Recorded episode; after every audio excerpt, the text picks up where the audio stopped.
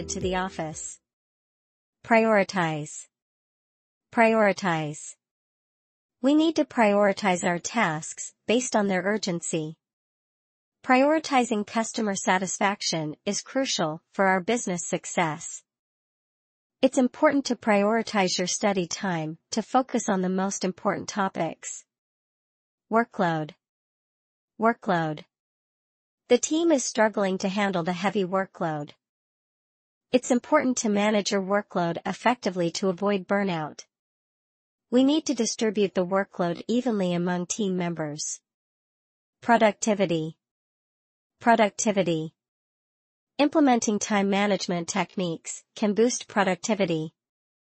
Taking regular breaks can actually improve productivity and focus.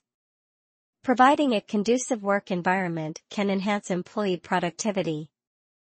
Collaboration. Collaboration.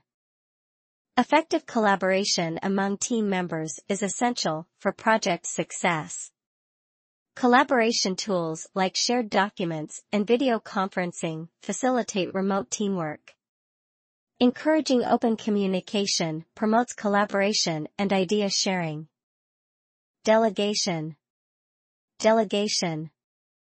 Delegating tasks to team members allows for more efficient work distribution. Effective delegation frees up time for managers to focus on strategic planning.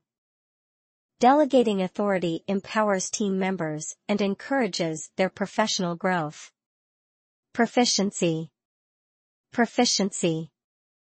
Language proficiency is a valuable asset in today's globalized business world. Improving your proficiency in Microsoft Excel can enhance your data analysis skills. Ongoing practice is key to maintaining proficiency in any skill or language. Workflow. Workflow. Streamlining our workflow will result in greater efficiency and time savings. We need to analyze and optimize our workflow to identify bottlenecks. Implementing automation tools can significantly improve our workflow. Congratulations on completing the challenge.